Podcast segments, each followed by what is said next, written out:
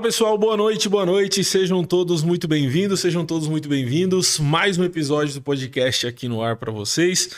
Hoje com um convidado especial, um tema muito especial, um tema que a gente já conversou muito aqui, um tema que eu não entendo nada e geralmente isso é muito bom, né? Porque eu vou ter muitas dúvidas, a gente vai crescendo junto, a gente vai pegando as dúvidas de vocês aí no chat. Então vai ser algo muito interessante a gente falar um pouco sobre sucessão, sobre holding familiar, conversar um pouco sobre isso, né? Para investidor, isso é realmente muito importante de você saber.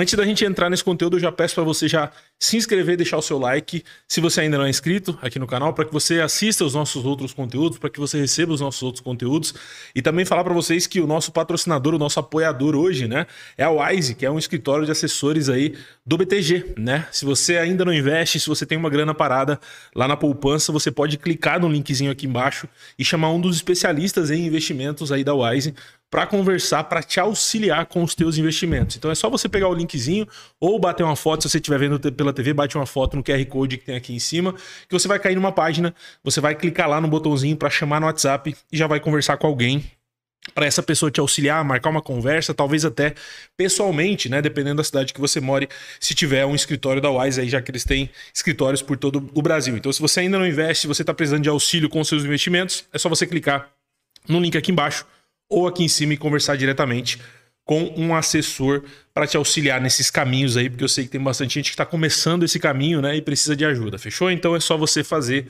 esses, esses caminhos que nós falamos aí. E eu tô aqui então, eu até quero dizer, né, eu falei a hora que ele chegou aqui, porque eu disse no Instagram que ele era faixa é, roxa, mas ele é faixa marrom, né? Guilherme, seja muito bem-vindo, cara. Eu que agradeço o convite, Rodrigo. depois, depois eu apanho, depois eu apanho, não tem problema. Não, eu, eu sou conhecido lá na academia por treinar com bastante gentileza. Bom, mas o papo hoje não é sobre jiu-jitsu mesmo, que a gente treina na mesma academia, né? Eu fiquei sabendo do Guilherme é, é, através do grupo da academia que ele botou um vídeo sobre holding e é isso que a gente vai conversar hoje. E é, também já deixar avisado que eu não avisei, né? Na verdade, os links todos do Guilherme estão aqui embaixo. Ele tem canal no YouTube, Instagram, tá tudo na descrição. Se você quiser chamar ele aí para conversar sobre holding, sobre os assuntos que a gente vai falar, tá tudo na descrição. Guilherme, eu queria que você começasse aqui, sabendo que a gente vai ter gente aqui que, assim como eu, é, entende nada ou quase nada de holding familiar. O que, que é uma holding familiar para a gente começar? A holding familiar é uma empresa é uma empresa que ela tem um, uma natureza de ser um cofre, onde as pessoas colocam os bens delas lá dentro desse cofre, dentro dessa empresa, e a partir dali elas têm alguns benefícios que elas não teriam se os bens estivessem no nome delas pessoa física.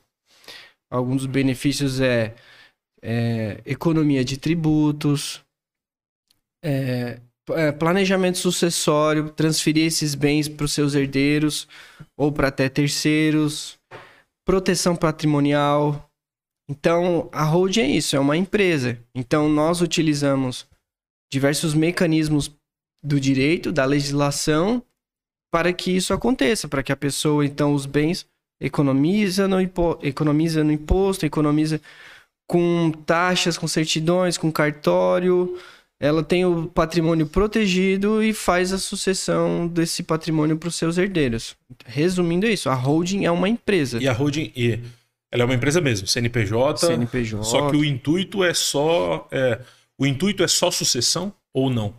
Ou ela vai ser usada em vida ainda, né? É isso que eu quero. Essa é a pergunta. A maioria das pessoas faz por sucessão. Certo. Ah, o meu o perfil dos clientes que buscam fazer uma holding é o pessoal assim já está mais pensando como é que vai ser o patrimônio deles como é que vai ser depois? depois do falecimento.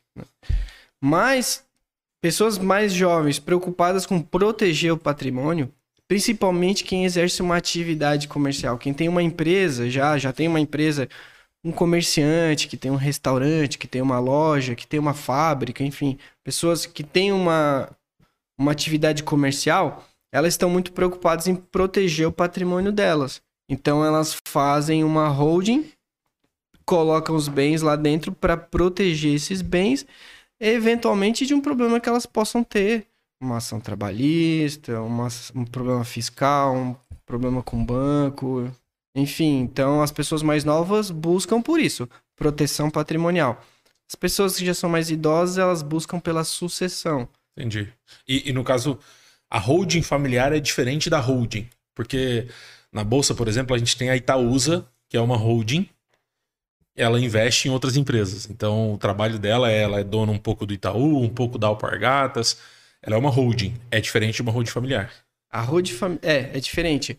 Mas quem tem uma holding familiar também pode usar essa É, holding era isso que eu queria saber. para fazer esse tipo de ação. Colocar as outras empresas dentro. Ela os- pode, investimento ela pode colocar outras coisas sob o guarda-chuva da holding, como participações em outras empresas. O- a gente tem um caso, um exemplo típico aqui em Criciúma, que é do Angelone. Certo. Os donos do Angelone hoje são duas holdings. Entendi. Então, uma holding pertence a Antenor Angeloni e outra holding pertence a Arnaldo Angeloni. Mas eles não são os donos do Angeloni. Os donos do Angeloni são as duas holdings deles. Entendi, entendi. Aí tá, tá. Criaram um guarda-chuva e bota todos os tipos de investimento ali embaixo. É, exatamente isso. Entendi, Então, os cotistas do Angeloni são duas holdings. entendi. E, e falando de, de holding familiar, até depois eu não sei se, se, se a gente pode ou se a gente consegue falar. É, eu vi um vídeo seu, inclusive, lá falando sobre, sobre o Gugu, a a história toda, mas depois eu quero entrar nesse assunto. Mas assim, falando sobre holding familiar, vamos supor. É, a pergunta depois do. Né, eu fiz a primeira pergunta era o que é. Agora, é, é, para quem é destinado? Para quem que. Para quem funciona melhor? Para todo mundo? É interessante que qualquer um tenha? Ou devido aos custos é interessante que a partir de um certo patrimônio? Como é que funciona essa questão? Qualquer pessoa que tenha um patrimônio já ela, ela já é elegível, já pode ter uma holding, mas tem que ver o tamanho desse patrimônio. Senão não vale a pena. Porque às vezes vai sair. Não é que vai. É que assim, que às vezes a pessoa tem um- uma casa simples, por exemplo. Ela pode ter uma holding. Mas ela não tem o dinheiro no banco para pagar os custos da criação da holding e do planejamento sucessório. Ela até vai ter dinheiro porque criar a holding é barato, é registrar na junta comercial, é coisa barata, 500 reais. E ela vai conseguir colocar essa casa dentro da holding. Porque a gente faz isso tem uma regra de imunidade ali que a gente consegue colocar ela o bem dentro. Sim. Mas ela não vai conseguir, às vezes, fazer o planejamento sucessório, porque ali é que vai incidir o- o ITCMD, que daí é um pouco mais um pouco mais caro. Mas assim, devagar a pessoa até consegue. Respondendo a tua pergunta, eu tenho um vídeo lá que fala sobre isso. Então, qualquer pessoa que tem um patrimônio já pode ter uma holding. E qual é o custo de uma holding? Tu falou 500 reais, mas não deve ser só esse o custo, né? Para ela De criar. abertura e, e manutenção, assim. Qual é o custo? Como a holding ela não tem atividade comercial, tu não precisa pagar um contador todos os meses. Ah, eu achei que tinha um, um custo mensal. As holds pequenas, mas se tu tem uma hold com investimento dentro, aí sim, precisa ser feitas as declarações mensais. Tá. Mas uma hold pequena, colocou lá uma casa, duas, três casas, um apartamento lá, colocou lá dentro isso, o contador não precisa fazer as declarações acessórias todos os meses. Ele só vai precisar no final do ano a declaração do imposto de renda. Só isso. Então, custo com o contador, aí tem que ver quanto é que o contador cobra para fazer a declaração do imposto de renda. Tem contador que cobra 250, tem contador, contador que cobra mil reais, mil e quinhentos reais. Então, custo com contador é isso. Custo com junta comercial para criar a holding varia de estado para estado, porque é um custo da junta comercial. Entre 500 e 1.500 reais é o custo para criar a holding. Para colocar os bens dentro da holding, é o custo de outra alteração contratual. Quando a gente tira os bens da pessoa física e coloca dentro da pessoa jurídica, por exemplo, a gente tira um. um- vamos lá, vamos, vamos fazer um, usar um exemplo. Tens uma casa que tu declara essa casa lá no imposto de renda. Comprou essa casa 10 anos atrás. A maioria das pessoas declara no imposto de renda essa casa pelo valor que adquiriu.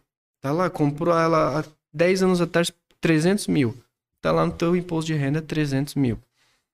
Quando nós colocamos essa casa dentro da tua holding, vamos lá, Rodrigo, a Colombo Participações.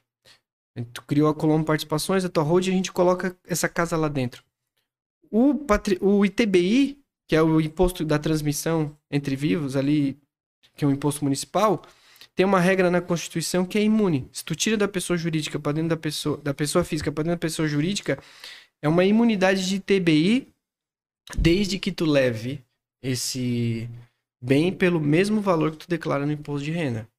Uma casa de 10 anos atrás que comprou por 300 mil não vale 300 mil hoje. Sim. Pode estar valendo um milhão. Vou te dar um exemplo prático que eu fiz há pouco tempo atrás. Um terreno que um cara comprou há 18 anos atrás. 18 não. 2003, dá 19 anos atrás, né? O cara comprou há 19 anos atrás o terreno, esse meu cliente, por R$ 2.500. Hoje o terreno dele vale 90 mil reais. Para colocar dentro da road, a gente, a gente declara que ele está colocando dentro da road por R$ 2.500, porque é o valor que tem sido declarado no imposto de renda há 19 anos. E ali tem uma imunidade de TBI. Então, para colocar o bem dentro da road, não paga nada. Outra é outro ato da junta comercial. Então, até agora a gente tem, vou colocar mil reais de contador por ano, Uhum. 500 reais para criar a empresa, mais uns 400, 300 para colocar o bem dentro dela. Daí, 2.800 reais. A terceira etapa que é a mais cara, que é quando vai fazer o planejamento sucessório, vai doar para os herdeiros. Então, essa casa, vou dar o mesmo exemplo do meu cliente. Comecei com, contigo, mas eu vou pular para o meu cliente Uhum. porque vai ficar mais fácil. Na hora que ele colocou essa casa, agora hoje é uma casa, por R$ 2.500 re- 2.500 reais dentro da holding, essa, ele colocou em 2.500 cotas, cada cota valendo um real. Então, ele doa essas 2.500 cotas para os herdeiros, uma doação, e é aqui que incide o o ITCMD daí. E o ITCMD varia de estado para estado, então tu calcula aí 8% de 2.500 reais. Nesse caso, que é um caso que é onde ele economizou muito dinheiro. No teu caso, 300 mil, tu doaria para os teus filhos, pros teus herdeiros por 300 mil, incidiria 8% de 300 mil. Que é 20 e poucos mil, é 20 e poucos mil. 30, 8% de Uhum. 300 mil, 20 e poucos mil. Então aqui tu gastaria 20 e poucos mil reais de ITCMD. Então, no Isso na hora, isso na hora da, da da- planejamento sucessório, Isso em vida ainda. em vida, Entendi. doa as cotas em vida aos herdeiros. Mas ele fica como usufrutuário. Ah, aí no caso, vamos, vamos voltar ali no caso. Quando eu crio, quando eu crio a, a holding, eu, eu, eu sou um dos sócios, meu filho é um sócio. Eu faço essa doação já para ele já, em vida. Já faz o pagamento do TCMD em vida, Em vida. Para que depois não caia inventário ali, já faz já. Porque daí ele vira. Tu é o único sócio, tu e a tua esposa são os Tá. sócios. Vocês doam as cotas aos herdeiros, eles ele- entram como. ele entra como sócio. Eles entram como sócios. E vocês deixam de ser sócios. Tu e a tua esposa deixam de ser sócio. Os novos sócios são os herdeiros. Mas como os doadores, os doadores, tu e a tua esposa, tô usando tu como exemplo, posso? Não tem problema? Claro, não, não. Vocês fizeram a doação, vocês ficam com reserva de usufruto dessas cotas. Vocês são os usufrutuários delas. Tá. E aí, e essas cotas, vocês ficam com poder de mandato delas, vocês ficam com poderes políticos de votação. Então, basicamente assim, os sócios, que são os filhos, eles não vão poder mexer em nada, não vão Até poder fazer eu morra, nada, até que tu venha a falecer, tua esposa venha a falecer. Então, esse usufruto é cancelado, eles assumem a holding e fazem o que eles querem. Aí, no caso, não tem o processo pós-morte ali, não tem o processo de, tem de- de- inventário. inventário. Não, porque quando tu faleceu, tu não tinha nada. Tu era um usufrutuário de cotas. Ah, entendi. Morre sem nada, nada no nome. Exatamente. Tu morre, Já passou tudo. tu morre administrador de todo o teu patrimônio. Mas tu não morre dono dele. Entendi. Tu morre como administrador. E aí, a gente pode depois avançar na conversa, eu explico todas as regras dentro da holding, onde o, tu mantém com, tu- com tal- total controle de tudo que tu tem. Porque algumas pessoas às vezes têm receio de fazer o holding, a holding e doar as cotas para os herdeiros e falam, tá aí, se os herdeiros se reunirem e Sim. então não existe esse risco da maneira que eu faço a holding. E tem exemplos práticos disso que já aconteceram. Herdeiros que se reuniram, vamos tirar nosso pai da, da administração, assumiram a holding, venderam tudo e o pai ficou sem nada. Bom, Na, na verdade, o exemplo que eu conheço que é muito famoso no Brasil é de um cara que fez a holding, ele e a esposa. Ele tinha três filhos. Certo. E ele tinha ações do Itaú. Certo. Que ele tinha comprado há muito, muito tempo atrás. Certo. Tipo, ele tinha comprado 10 mil de ações e valia milhões hoje Tá. as ações dele. Um dos filhos dele morreu. Mas esse filho tinha filhos. Ou seja, Certo. aí quando o, o senhor faleceu, os netos dele descobriram uma brecha na holding, venderam as ações do vô do Itaú, pegaram a milhãozada e fugiram. Aí deu ação judicial, né? Vó contra neto, tio contra sobrinho, até que fizeram um acordo na justiça e devolveram os milhões pra, pra avó. Doideira. É, então, assim. É, e por que que isso aconteceu? Porque tinha uma brecha lá que permitiu aos netos se reunirem, fazer uma votação dentro de uma assembleia, uma assembleia extraordinária lá e destituir o vô, a avó da administração da empresa. Mas esse risco hoje não, não existe. No tipo de holding que eu faço, não existe. Entendi. Porque, só pra galera entender, e até pra gente deixar isso claro, caso a holding não exista, o processo pós-morte ali é um inventário, certo? O Necessariamente. inventário nada mais é do que cai no juiz, o juiz junta tudo e faz a divisão. É, o- co- Como que funciona o processo de inventário? Pra gente entender. Inventário tem dois tipos. A pessoa que faleceu deixou o patrimônio e não, tem, e não tinha uma holding, necessariamente os herdeiros vão ter que fazer um inventário. Aham. Eles podem fazer um inventário judicial ou um inventário extrajudicial. O inventário judicial é perante um juiz. E o extrajudicial é direto no cartório. Entre eles, no caso, então. Entre eles, eles vão no cartório. Decide, vai lá e fez. Isso. Mas tem requisitos. Por exemplo, se quem faleceu deixou um herdeiro menor de idade, ou menor de idade, ou incapaz, assim, uma, um- que tem problema mental, alguma coisa assim, não pode fazer extrajudicial. É obrigado a fazer perante o juiz, perante a justiça. Entendi. Outro requisito. Hoje esse requisito ele tá um pouco mais. é, A palavra certa é tá mais flexível. Mas antigamente, se tinha testamento, se ele morreu e deixou testamento, necessariamente tinha que fazer judicialmente. Hoje os juízes já estão entendendo que com testamento pode ser feito extrajudicialmente. E outro requisito também é que para fazer no cartório tem que haver consenso. Sim. Essa- esse é o pior problema, né? Tem que todo mundo Dificilmente tem consenso Tem que depois todo que morre. Todo mundo, herdeiros e mãe ali, tem que Ah, concordar mas com as isso é difícil de acontecer. É, Isso é difícil de acontecer. Eu, eu, eu, eu tô.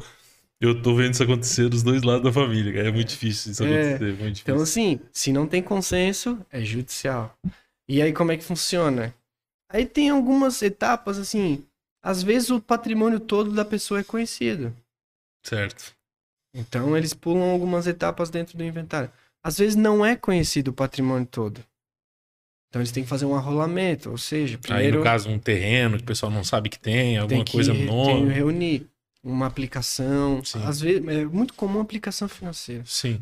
Um título de O capitalização. pessoal nem sabe. Nossa, título de capitalização o cara comprou há tantos anos atrás.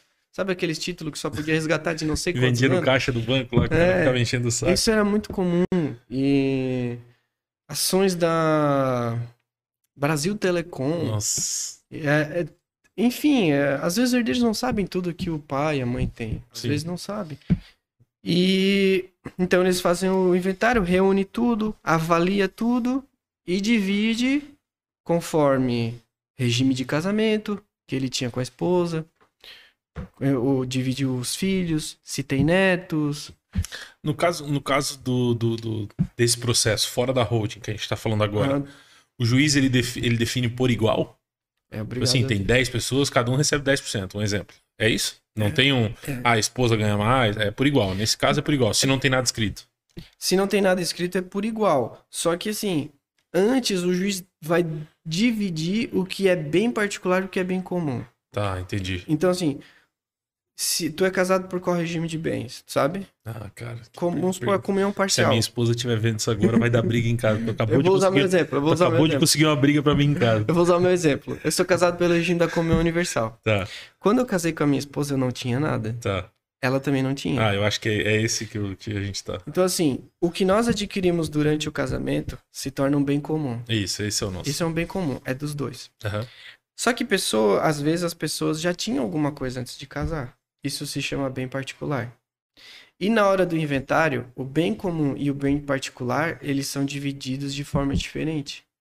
O bem comum é assim, é metade para o cônjuge e a outra metade entre os herdeiros. Ah, entendi. Então, se, se, eu, se eu e minha esposa não tínhamos nada, então nem eu nem ela temos bens particulares. Nós temos a nossa casa lá que é um bem comum. Eu vou colocar um exemplo aqui: a casa vale 100 mil. Eu morri. 50 é da minha esposa. Os outros 50 são Divide divididos entre o entre as minhas duas filhas. entendi. 25% para uma filha e 25% por outra. O juiz, o juiz é obrigado a fazer dessa forma, a Certo. seguir a lei. Certo. O que pode dar problema, às vezes, é num bem particular. Vou dar um exemplo que é comum dar problema. Um bem particular, a pessoa já tinha esse bem antes de casar, já tinha um terreno. Mas depois que casou, ele e a mulher, ou a enfim, a mulher já tinha um terreno, os dois construíram uma casa em cima do terreno. Tá, aí o terreno, O terreno é particular, dela, a casa é bem comum, e ali é que Dá começa a dar problema, porque tem que fazer avaliações distintas, aí é que dá problema. Mas o juiz, ele vai dividir conforme a lei. Então, eu, eu sempre digo para meus clientes assim, ó, sentença de juiz em processo de inventário, nunca ninguém gosta. Sim. Ninguém vai gostar. Ele vai dividir como a lei e para o juiz tá ótimo, ele não vai ter problema nenhum. Mas a esposa que ficou ou o marido que ficou vivo não vai gostar e os filhos também não vão gostar. E, o- e o inventário ele vai até o é, primeiro primeira geração que diz é esposa e filhos ou vai além disso? Pode ir além disso, se ele não tiver, porque É, se ele não tiver nada, aí vai só até filhos, é isso ou não? se ele tem esposa e filhos, É. vai até filhos. Se ele não tem filhos, Vai para a esposa. Se ele não E tem se morrer e os pais, dois, e caso. pais, e vai para os pais deles, para os ascendentes. Ah, Tem uma ordem de vocação sucessória. É, sim. Tá lá no Código Civil, essa ordem. E então é primeiro descendentes, depois ascendentes, depois Ah. colaterais. Então, se ele não tem filhos, não tem pais, vai pros sobrinhos, tios, sobrinhos, Ah, irmãos, tá. irmãos. Então, primeiro filho, primeiro exemplo aqui, né? Primeiro esposa, filho, depois pais. Essa seria a Depois linha, a pais. linha lógica. Aí, mas se os pais já são falecidos, se não teve vivo, é, não tem filhos, vai pros irmãos dele. Se ele não teve irmãos, era filho único, ou os irmãos já morreram, vai pra tio, sobrinho. Só no caso assim que a pessoa não tem sobrinho, não tem tio, não tem primo, não tem irmão, não tem nada, não tem ninguém, aí é a chamada herança jacente. Entendi. É, é uma herança que tem um processo judicial e depois acaba os bens indo pro governo. É, isso que eu ia perguntar. Vai pro governo? É. Bah, que dinheiro fácil. Mas aí não tem que ter ninguém, né? Aí não tem que ter. É comum, tá? Sério? É comum. É comum as pessoas não terem nenhum familiar, não deixou testamento. Porque se ela deixa testamento, beleza. Tá. Mas se ela não deixa testamento, os bens vão pro, pro poder público. Ou uma pessoa que sabe, vai lá e faz um uso campeão daquilo depois. Bom. Que doideira. É comum. Eu tenho duas mulheres, ainda não são minhas clientes. Elas ainda não são Mas minhas clientes. serão. Mas, mas eu tô tentando convencer elas a fazer holding. Porque elas sabem, e elas já são senhoras. Certo. Elas são, já são duas E senhoras. elas não têm ninguém. Não tem pai, não tem Bah. filhos, nunca casaram, não tem parente nenhum. E eu tô convencendo, convencendo elas a fazer holding e deixar pra quem elas quiser. Basicamente, olha, se tu não fizer a holding, se tu não deixa, fizer um testamento, vai teu- tudo que tu tem e não é pouca coisa, vai pro, vai pro governo. E, o, e o- o testamento é diferente da holding, né?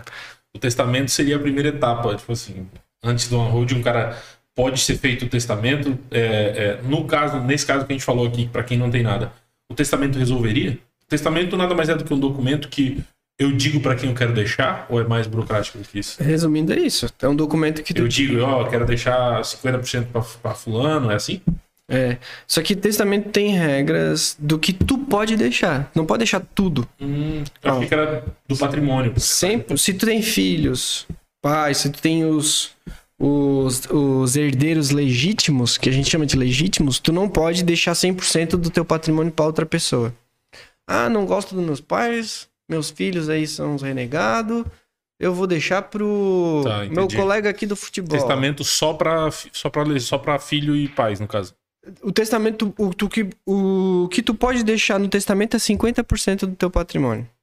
Ah, não sabia Tem um disso. milhão em patrimônio. 500 mil tu pode deixar pro cachorro. Os outros 500 mil tu não pode mexer. Os outros 500 mil vai ter que entrar em É, inventário. vai ter que entrar, vai ter que ir pros herdeiros legítimos. Agora, outro, um problema do testamento. É, Ele é útil em aquilo, aquele caso que eu te falei antes. É melhor de, do que de- nada. De quem não tem parente nenhum. Sim, sim. Porque dela pode fazer um patrimônio, um testamento de 100% do patrimônio. Tá. Nesse caso, resolveria tudo o testamento. Tá. Mas o testamento ele não impede que um inventário seja aberto. Então a pessoa, o que, o que vai acontecer é que ele vai dificultar ainda mais o inventário o testamento. Porque eu morri, deixei um testamento antes dos meus herdeiros fazerem o inventário, eles vão ter que abrir, eles vão ter que abrir meu testamento para ver o que que eu escrevi lá no testamento. E o testamento também não é só para deixar patrimônio, é para outras coisas também, né? Então eles vão ter que ver o que que eu queria que acontecesse depois O que, que entra em testamento? Tu falou outras coisas. Ah, eu, eu Direcionamentos, às vezes o cara tem uma empresa, deixar algum, ah, fulano de tal, é isso? direcionamento também. E pensão, às vezes, é muito comum. Porque às vezes o cara deixa um patrimônio alto. Ó, eu quero que. O... Lembra o caso do Gugu que eu falei? Tá, o Gugu, no disso. testamento dele, ele deixou que a mãe dele deveria receber uma pensão vitalícia até o falecimento dela. Entendi. Então, do patrimônio dele tinha que sair dinheiro, dinheiro. Vai, vai tirar uma renda passiva pra ela. Tinha, exatamente, pra ela. Eu não lembro, eu acho uns 10, 15 mil reais por mês pra mãe dele. Isso é uma coisa que ele deixou no testamento dele. Entendi. Então aí o cara tem que abrir o testamento, um procedimento que a gente chama de hack. Abre o testamento, vê o que, que o cara deixou. Aí o juiz tem que dar validade para esse testamento. Pra ver se o que estava escrito lá no testamento é, é permitido, é legal. Às vezes o cara. Ah, vou deixar 100% do meu patrimônio para um outro. Isso, mas isso não é permitido por lei. Então só 50% vai para essa pessoa. Aí o juiz tem que homologar, tem que registrar isso. Depois é que a família vai começar o inventário. Entendi. E, e geralmente nos filmes, quando vai abrir testamento, é, é realmente abrir, né? É um momento, todo mundo senta. É assim que funciona? Tipo Assim, ah, vai abrir, todo mundo vai estar junto, o juiz vai ler, alguém vai ler, é assim? Ou não? Isso, isso, fica, É só em filme. isso fica escrito em algum lugar, esse testamento? Tem vários tipos de testamento. Tem o testamento cerrado, que é um testamento assim que o cara faz, escreve, deixa, faz no cartório, Deixa no faz cartório. no tabelionato e o, tab- e o tabelião realmente sela esse testamento e isso é aberto quando o cara morre. Sim. Tem o testamento particular, que tu não registra em cartório. Só escreve, Deixa pra alguém ou digita, assina, mas daí testemunhas tem que assinar junto Tá, entendi. e guarda, deixa na gaveta. Deixa lá. E a- Isso, isso serve na hora que. Se tem testemunha, sim. Aí serve. Se a pessoa assinou de, de- e não tem testemunhas assinando Tá. também, ele não é, não é válido esse testamento. Entendi. E- mas esse é meio de filme, né? Esse.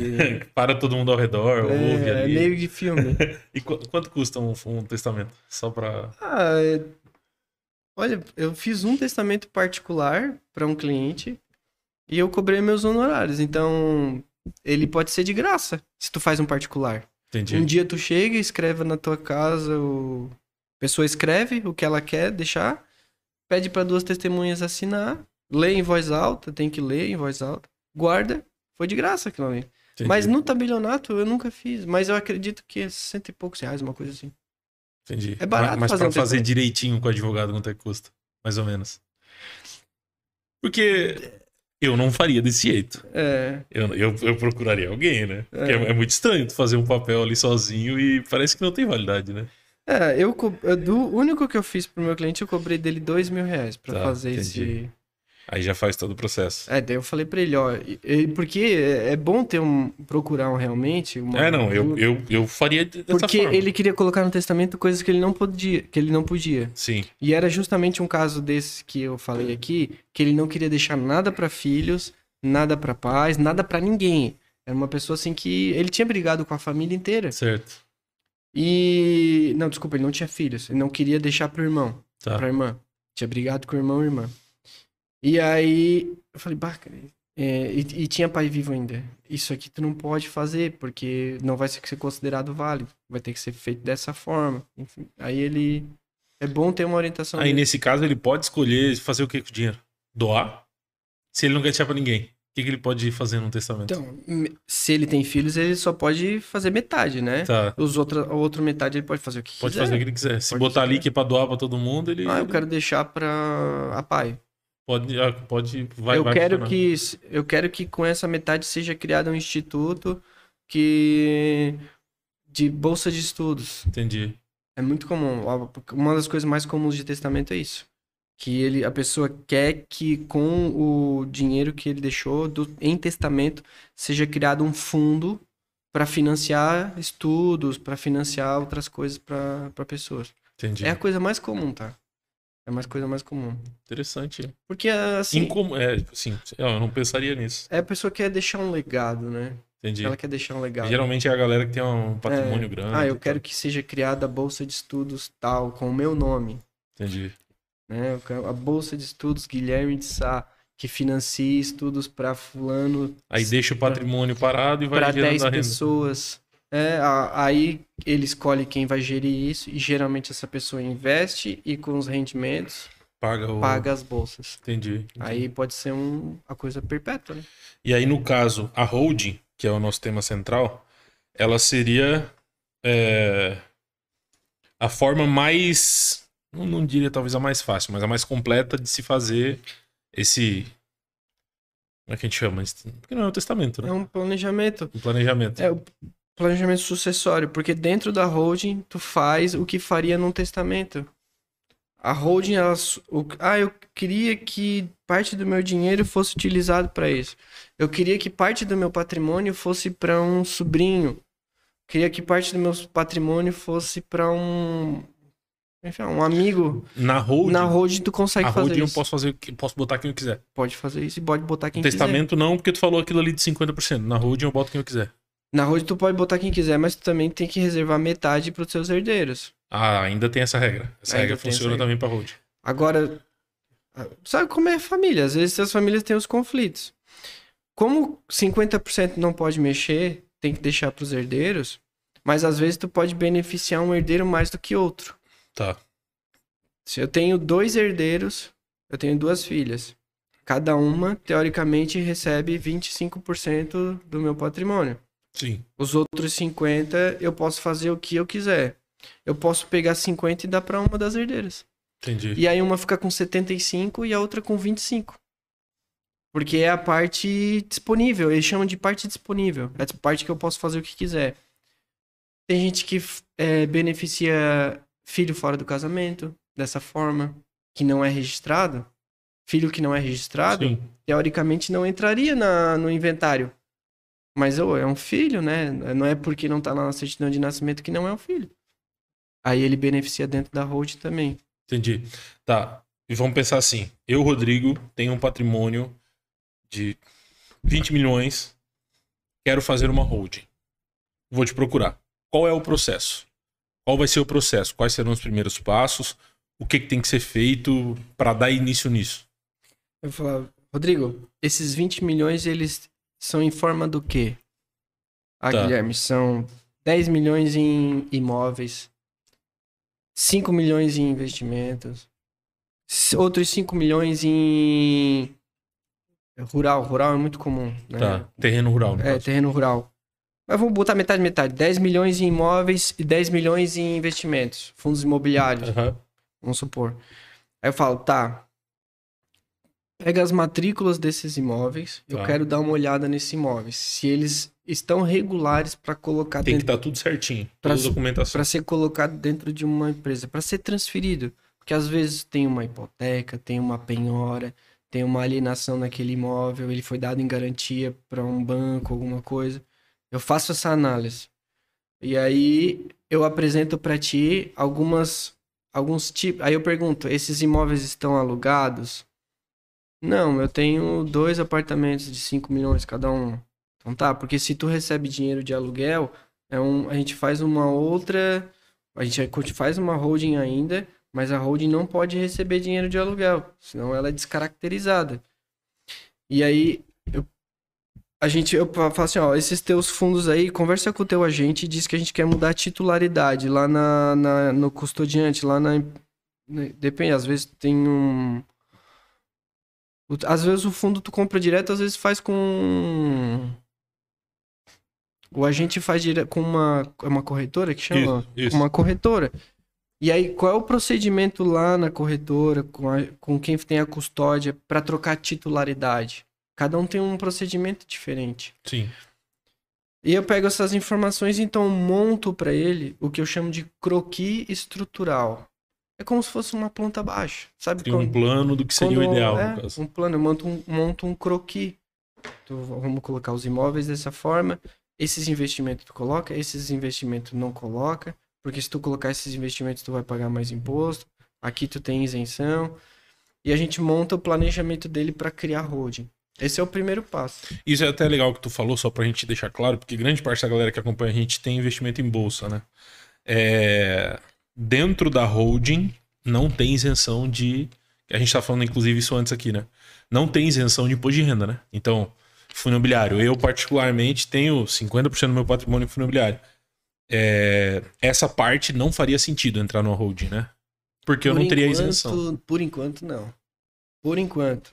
Mas existe movimento, acho que deve saber, para eles acabarem com essa isenção. Sim, sim, uma hora vai acabar, sim. É, com essa isenção do. Aí vai ser igual por igual, sim.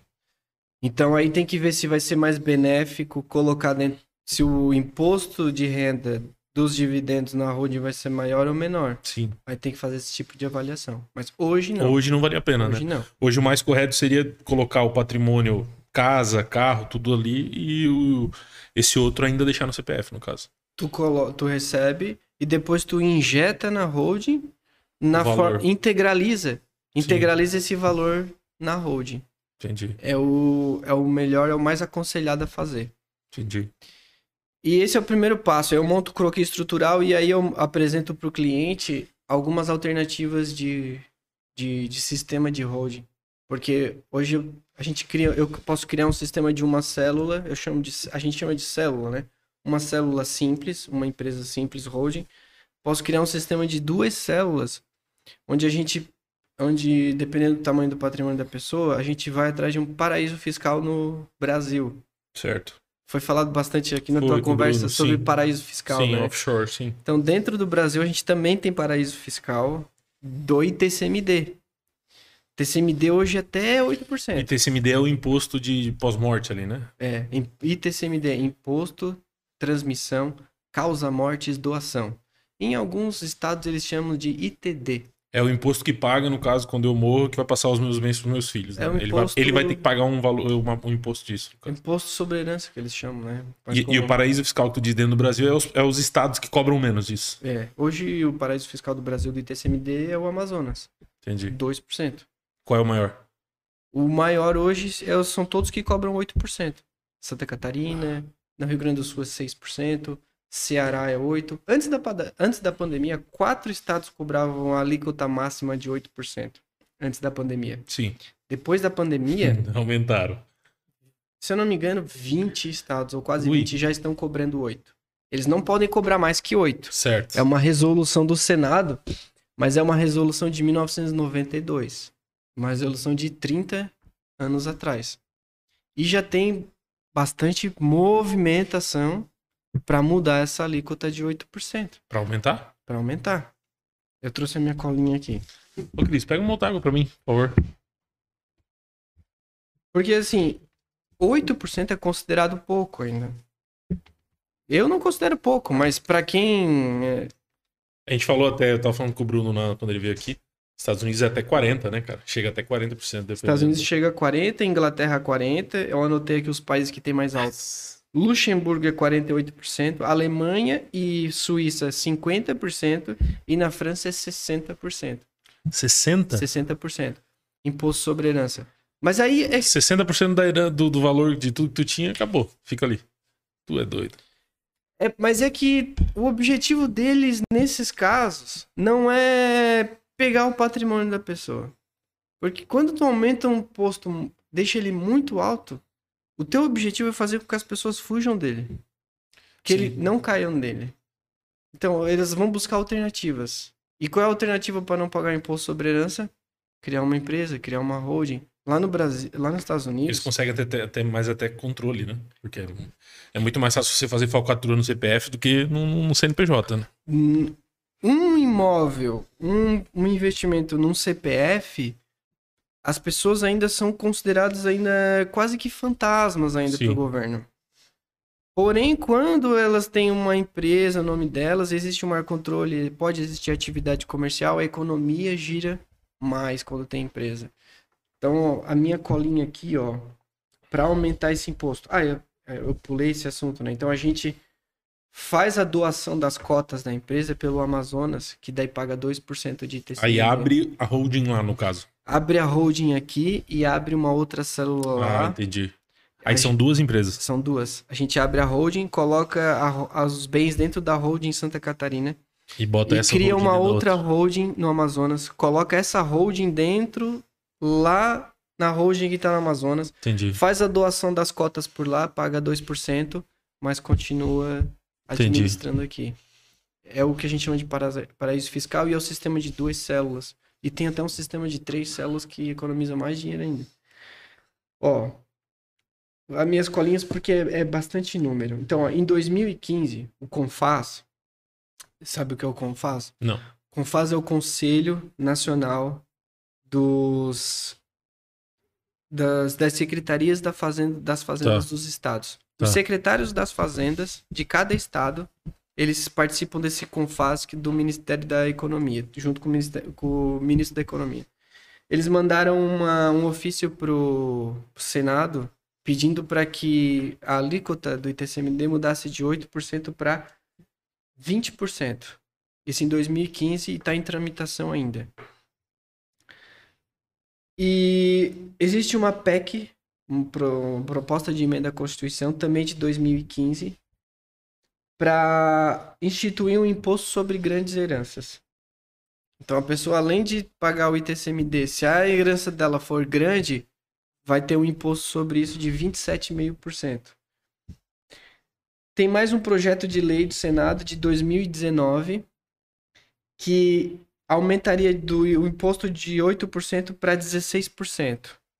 E tem mais um projeto de lei complementar também no Senado que é de 2021, que é para criar uma contribuição sobre grandes fortunas de quem tem um patrimônio maior de 4 milhões e 670 mil. Então tu pode ver, tem proposta de resolução no Senado, pro- é, emenda à Constituição, proposta de lei complementar, tudo isso está em tramitação ainda no Congresso. E se uma dessas coisas for aprovada, já vai sair de 8 para 20%. Se eles aprovarem duas ou três dessas aqui, em breve no Brasil, nós podemos ter uma taxação sobre herança de até 40% a 50%. Hoje, o Brasil pode se tornar uns Estados Unidos da vida. E o problema é que lá as pessoas estão mais preparadas culturalmente para esse tipo de situação, para holding. No Brasil as pessoas não estão preparadas culturalmente, a cultura do Brasil ainda não é para isso. Fala lá nos Estados Unidos sobre uma trust, por exemplo, que é o que como eles chamam a holding lá. Sim. Todo mundo tem uma trust lá. Sim. Até o jardineiro, todo mundo tem uma trust. Eu tenho uns amigos, parentes que moram lá.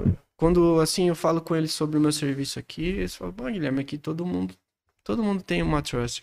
Um pouco diferente porque lá tu fica com título, Sim. não é Lá exatamente. tem alguns estados que já são especialistas nisso, né? É. Mesmo caso da gente aqui que tu falou, tem alguns estados lá que tem menos imposto nisso também, né? E aqui no Brasil a gente precisa ainda difundir essa cultura da holding. Esse é um dos motivos de eu ter feito canal no YouTube, para que as pessoas saibam de todos os benefícios e não precisem mais fazer inventário. O objetivo é assim, ó, não faz inventário, tem o patrimônio protegido. Semana passada, semana passada, ontem de noite eu fiz uma reunião com uma cliente de São Paulo e o objetivo dela é proteger o patrimônio. Ela quer pro- proteger o patrimônio dela. Tem três filhos, mas ela quer proteger. Então, quer proteger o patrimônio, quer pensar no planejamento sucessório, fazer uma holding é melhor. No caso, tu até falou que tu acho que tu conhece o Bruno, né? O Brunão que veio que a gente falou de offshore. Não pessoalmente, mas Ah, eu sei tá. quem é ele. É, a, a offshore entra debaixo da hold? Coloca debaixo também? Uma offshore dentro da Isso. holding? Debaixo do guarda-chuva? Ou não? Hum, Ou tu não sabe? Não, nunca fiz isso. O que eu aconselho, às vezes, as pessoas fazerem, se elas têm patrimônio no Brasil e fora do Brasil, eu aconselho elas fazerem uma offshore, só offshore. Certo. Que eu, eu eu não trabalho com offshore. O Bruno vai poder responder, não sei se ele tá assistindo. Mas a offshore faz a função de uma holding. Mas aí não. No Mas, planejamento sucessório, entendeu? Porque ela mas vai aí só colocar- se o cara tiver 100% do investimento lá fora, né? Se tu tem uma casa aqui no Brasil e a offshore é, de- é dona dessa casa, o planejamento, planejamento sucessório também vai valer. Entendi. Se a offshore é dona da casa. Agora, se a casa tá no nome do CPF, aí, Aí, não. aí teria que ver, no caso, para passar os bens para offshore. Entendi. É, só que eu não sei como é que funciona isso, daí eu não trabalho. Tá. Tem um amigo meu que mora na Inglaterra, ele trabalha muito com ações e ele tem ações espalhadas lá na Inglaterra, nos Estados Unidos e ele tem no Brasil também. E ele tem imóvel no Brasil. E ele tá criando uma offshore para colocar tudo dentro do offshore. Entendi. Tá, mas vamos voltar ali para não perder o. para não perder ali. A gente fez a primeira etapa, tu fez essa primeira etapa, abriu a empresa, Isso. ah, colocou tudo lá dentro, tu viu que as casas estavam tudo certo, os investimentos estavam tudo certo, fez as células ali, vamos supor que fez aquela de duas. Parou por aí? Tem mais algum passo? O que, que mais faz? Aí eu coloco os bens dentro da empresa. E aí, fechou. Aí, não, é- esse é o segundo passo, colocar Tá. os bens dentro da empresa. É o segundo passo. O segundo passo, ele é o mais burocrático. Porque eu tenho que ir na prefeitura de cada cidade onde está o imóvel, o bem, quando é imóvel, né? E pedir para eles uma certidão de imunidade de TBI, para não pagar essa transferência da pessoa física para pessoa jurídica. Porque teoricamente era para incidir ITBI, mas como eu falei, existe uma imunidade. Mas quem diz, quem certifica a imunidade é o município. E Entendi. o município ele quer ganhar sempre dinheiro. né? Imagina. Então a- alguns municípios dificultam na hora de dar essa certidão. E tu realmente, tu realmente tem que ir na cidade? Não, posso Ah, fazer tá, tudo tá. virtualmente. Senão aí pronto, né? É, é bom ir, mas não precisa. Tá. É, porque com certeza pela internet eles vão te enrolar ainda mais, né? Eles enrolam, demora, demora, Demora pra responder demora quando responde responder. automático. E, e, e uma conversa amigável a gente sempre resolve melhor, sempre Sim. resolve mais rápido. E depois que então o município dá essa certidão, eu pego o contrato social, onde eu tenho a integralização desses bens, levo no cartório de registro de imóveis. Aí o registro de imóveis vai transferir esses bens da pessoa física para a pessoa jurídica. Vai tirar do nome do Guilherme e vai colocar no nome da de Sá Participações. Aí quando faz essa migração já paga o imposto. Ah, Nessa aqui não, Tá, porque eu tenho uma certidão de imunidade. tá. E aí eu coloquei uma casa. vamos- Ah, a gente falou. Tá, tá. A gente vai chegar na outra parte, tá. Essa é a segunda lembrei. etapa. Tá, sim. coloquei os bens dentro da empresa. Joia. Agora vai para a terceira etapa, que é a parte da sucessão. Tá, tá certo, isso, isso. Aí eu coloquei essa casa de 200 mil. Vou dar um exemplo. Coloquei uma casa de 200 mil. Tava declarado meu imposto por 200 mil, tá? Eu sempre coloco Mesmo pelo... que ela valha hoje um milhão, 10 milhões, É, ela tá por 200 que tenho que, que tu pagou. é, eu sou obrigado a colocar pelo mesmo valor que tava na no imposto de renda. Sim. Primeiro, para eu ter imunidade do ITBI. Segundo, para eu não pagar imposto de renda sobre ganho de capital. Senão, por exemplo, eu comprei uma casa por 200 mil, hoje ela vale um milhão. Tirei da minha pessoa física, coloquei na minha pessoa jurídica. Por um milhão, opa, tem 800 mil aqui de ganho de capital. Sim. Então, mas se eu coloco dentro da road pelo mesmo valor do imposto de renda, não tem ganho de capital. Então eu coloco dentro dela sem pagar o ITBI e sem pagar imposto de renda sobre ganho de capital. E aí vem para a terceira etapa, onde eu dou as cotas para os herdeiros pelo mesmo valor. Eu dou 200 mil em cotas. Então, quando eu preencho a guia do imposto, eu não estou doando um imóvel, eu estou doando cotas sociais. Nessa segunda etapa, a empresa, a, a holding tá pronta. Tá pronta. Na Aí a segunda ter- etapa, a- ela tá a segunda pronta. etapa tá pronta. A terceira já é depois de estar pronto, tu vai fazer essa parte da sucessão. Uhum. Aí tu vai definir, tipo, quem vai ficar, o que vai ficar cada um. É isso que acontece. É isso que acontece. Na segunda etapa ela tá pronta. A terceira etapa tem gente que espera um pouco mais pra fazer daí. Sim, sim. Porque elas, elas falam, não, eu- primeiro ele tá pensando em adquirir um outro imóvel, colocar de novo dentro da holding. E pode fazer isso depois. Mas por- se quando tu faz o planejamento sucessório e doa as cotas, depois tu coloca mais bens dentro da holding de novo, tem que doar de novo, De novo. aquilo e vai ter o imposto de novo. Entendi. O que eu aconselho a fazer é exatamente isso, porque como o ITCMD vai aumentar, hoje tu faz essa doação por até 8%. Mas se esperar daqui a 2, 3, 4 anos o ITCMD for 20%, infelizmente vai pagar 20%. E, e não dá para fazer por porcentagem? Ah, 50% para fulano, 50% para. Que aí é do geral. Dá para fazer dessa Porque, por exemplo, no meu caso, isso é real. Eu não tenho imóvel. Todo o meu patrimônio está investido em, em, em, em renda fixa e renda variável. Todo o meu patrimônio. É... Eu consigo deixar. Eu boto lá 50% para minha filha, 50% pro meu filho, ou tem que fazer por cotas, como tu tá falando? Tu vai colocar 10 milhões em investimento. O que eu quero dizer é assim, só para explicar de novo. Uhum. Eu tenho que especificar ah, ações da empresa X para minha filha ou não? Ah, 50% do meu patrimônio para cada. Tu pode especificar ou tu pode não especificar. É, é teu critério. Entendi. Existe um, um instrumento dentro da holding chamado acordo de sócios. Tá. Esse é acordo... É igual uma, um acordo de uma empresa normal. É, vem de uma SA. O, o, meio que o, as regras do negócio. Vem, esse acordo de sócios vem da, das SAs. Sim, pois é. Então, e se aplica também para holding isso. Então tu faz um acordo de sócios e lá tu diz assim, ó, as minhas ações do Itaú fica para fulaninha. As, as, as cotas de ações desse fundo fica pro Joãozinho. Isso tu faz no acordo de sócios. Parente que o cara não gosta muito, o cara compra um monte de ação ruim e solta tudo a bomba no colo dele. solta tudo a bomba no colo e já era. Depois tá... No acordo de sócios tu pode fazer isso. uma boa, uma boa, cara, fazer isso. Outro benefício da holding aqui, já que a gente tá falando de ação, tu, é, tu lida muito com, com qual? Cláusula de call, call option. Tá, com essas opções. call. Tu coloca também isso dentro da holding. E a, a, principal cláusula de cal que a gente coloca dentro da holding é a cláusula de arrependimento. Tu distribuiu o teu patrimônio de certa forma dentro da holding, doou pros herdeiros, discriminou tudo. E aí deu um problema, falou, não, eu quero desfazer isso tudo. Quero que tudo volte para mim e quero voltar pro meu nome. Aí tu aciona essa cláusula de call e tu compra deles de volta, mas tu pode comprar por um valor irrisório. Sim. Eu doei para vocês 10 milhões, mas eu quero comprar tudo de volta por um real. E tu pode fazer isso. Entendi. Pode botar Golden Share dentro da holding. Ah, interessante. Tu pode colocar dentro da holding. É... Bem, é, de negócio assim de ações, tá, a Golden agora, Share. Só deixa eu perguntar um negócio. Meu caso. Vou usar o meu caso porque eu acho que vai ser a maior parte da galera que, tá, que vai acompanhar a gente vai ser em cima disso.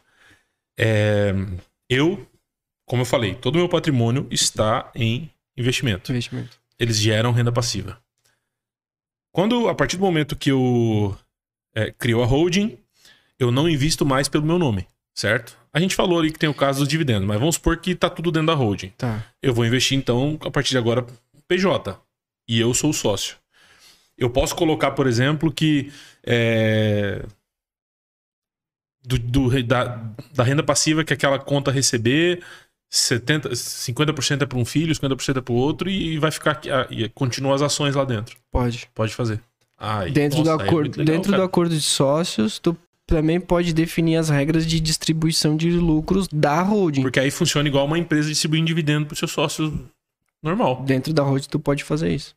Dentro, lá no acordo de sócios, tu define as regras de como tu vai distribuir os lucros da holding, porque aí quando ela entrar dentro da holding, esses, essa renda passiva entra para conta corrente da holding, no final do ano, ou até ainda antes, aquilo ali vai ser apurado como lucro da holding. E aí vai, tu vai distribuir, pode, tu faz as regras de distribuição de lucro.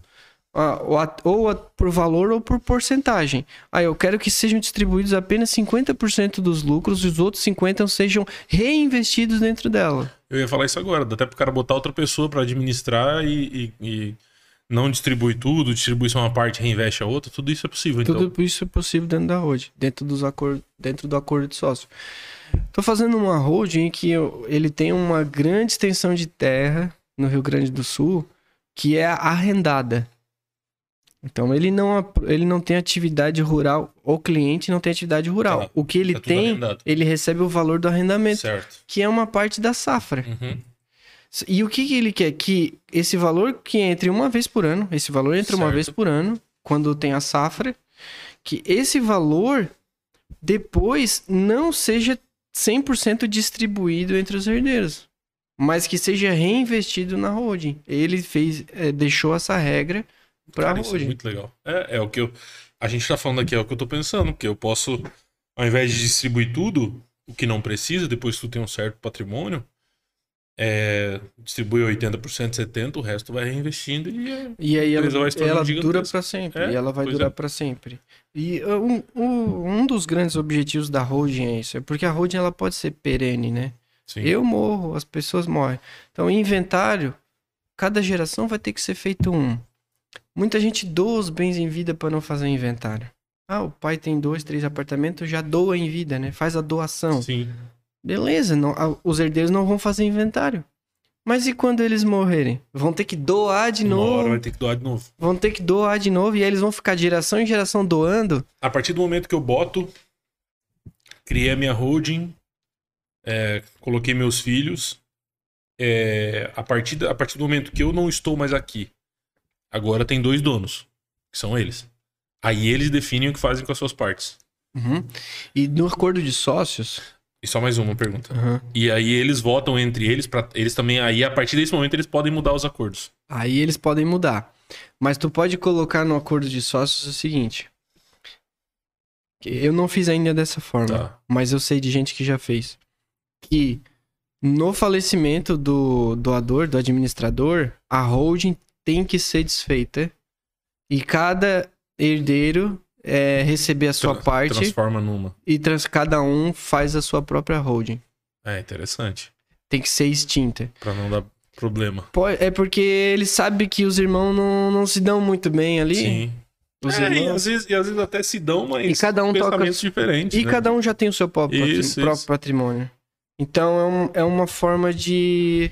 é, um dos, a gente falou sobre economia de dinheiro, né? Proteção patrimonial. E outro benefício da holding é resolver conflitos. Sim, Resolver conflitos. O- A, a holding resolve muitos conflitos. sim, imagina. Tem um outro caso de um cara que também não é meu cliente, mas é de um caso do. A gente, nós temos. Eu faço parte de um grupo que se chama é, é, é, Time Holding Brasil. Certo. Time Holding Brasil. E toda semana tem reunião. Tem mentorias com o Márcio, que eu te falei Sim. em off ali. O Márcio trouxe um exemplo já de um pai que fez uma holding e ele tinha dois filhos. Um filho era o braço direito dele dentro da empresa. O outro não queria saber de nada. O outro era um artista. Era escultor. Certo. Era um gênio, mas não queria saber de administrar a empresa. Então ele fez uma holding e colocou no acordo de sócios que os negócios prosseguiriam sob o comando desse filho, que era o Uhum. braço direito dele. O outro receberia a parte dele, mas nunca ia encostar nada na empresa. Então, ele queria que o negócio permanecesse. Por quê? Se, o, se não ficasse decidido isso, o outro filho era obrigado a vir para a empresa. Sim. E aí a gente não sabe o que, Aí que ia dar. Aí já A gente não sabe problema. o que, que ia dar. Então Já. a holding é bom por isso, por isso também. Entendi. E aí, se eu, se eu faço essa divisão por porcentagem, porque você falou, por exemplo, ah, mas aí se eu comprei uma outra casa, eu vou ter que adicionar de novo. A partir do momento que eu boto, que eu faço por porcentagem, eu preciso fazer isso? Não, porque é 50-50, eu só vou jogando a casa pra dentro, no caso. É. O que eu não aconselho é que esse- essa integralização de bens ela ocorra com muita frequência. Certo. Porque como a holding ela serve como um cofre, é, se tu colocar muito bem lá dentro, colocar e tirar, né? Pode acender um alerta na receita de que ele não tá utilizando essa holding como. Tá usando pra vender. Tá, e é, pagar- isso é uma administração de fazendo- bens. Sim. É administra compra e aqui, compra e venda de bens, alienação de bens. Então ela perde alguns benefícios. E o principal benefício que perde quando isso acontece é o da proteção patrimonial. Se o cara tem um problema na justiça e aí uma dívida imensa. E aí eles vão atrás dos bens dele e não encontram nada, mas eles ele tem uma holding. Aí eles começam a pesquisar a holding e ver que a holding dele é tá- ela tem um desvio de finalidade ali. Sim. A expressão que a gente usa é essa: desvio de finalidade. Eles desfazem essa proteção e conseguem penhorar as coisas da holding. Então existe uma, uma a gente, a regra que a gente passa para os clientes é o seguinte: é, que essas compras e vendas elas não aconteçam num espaço menor que dois anos. Certo. Num espaço menor que dois Se anos. for só compra, tá tudo bem, se né? tu comprar e botar comprar e dentro, botar tudo não bem. faz diferença. Mas E aí, cada, cada vez que for botar. Pode tomar, pode tomar. Cada vez que for botar. cada vez que eu for botar. Aí, no caso, tu, que é o advogado ali, o responsável, que tá cuidando, vai fazer uma alteração na holding incorporando. É isso que é, esse é o processo. ele pode chamar o advogado ou ele pode conversar direto com o contador dele, porque ali não vai precisar de uma assessoria jurídica. É só a integralização. No caso, Mas o teu, o teu trabalho vai junto com o contador do cara. Vai. Pra fazer junto ali, pra deixar tudo certo.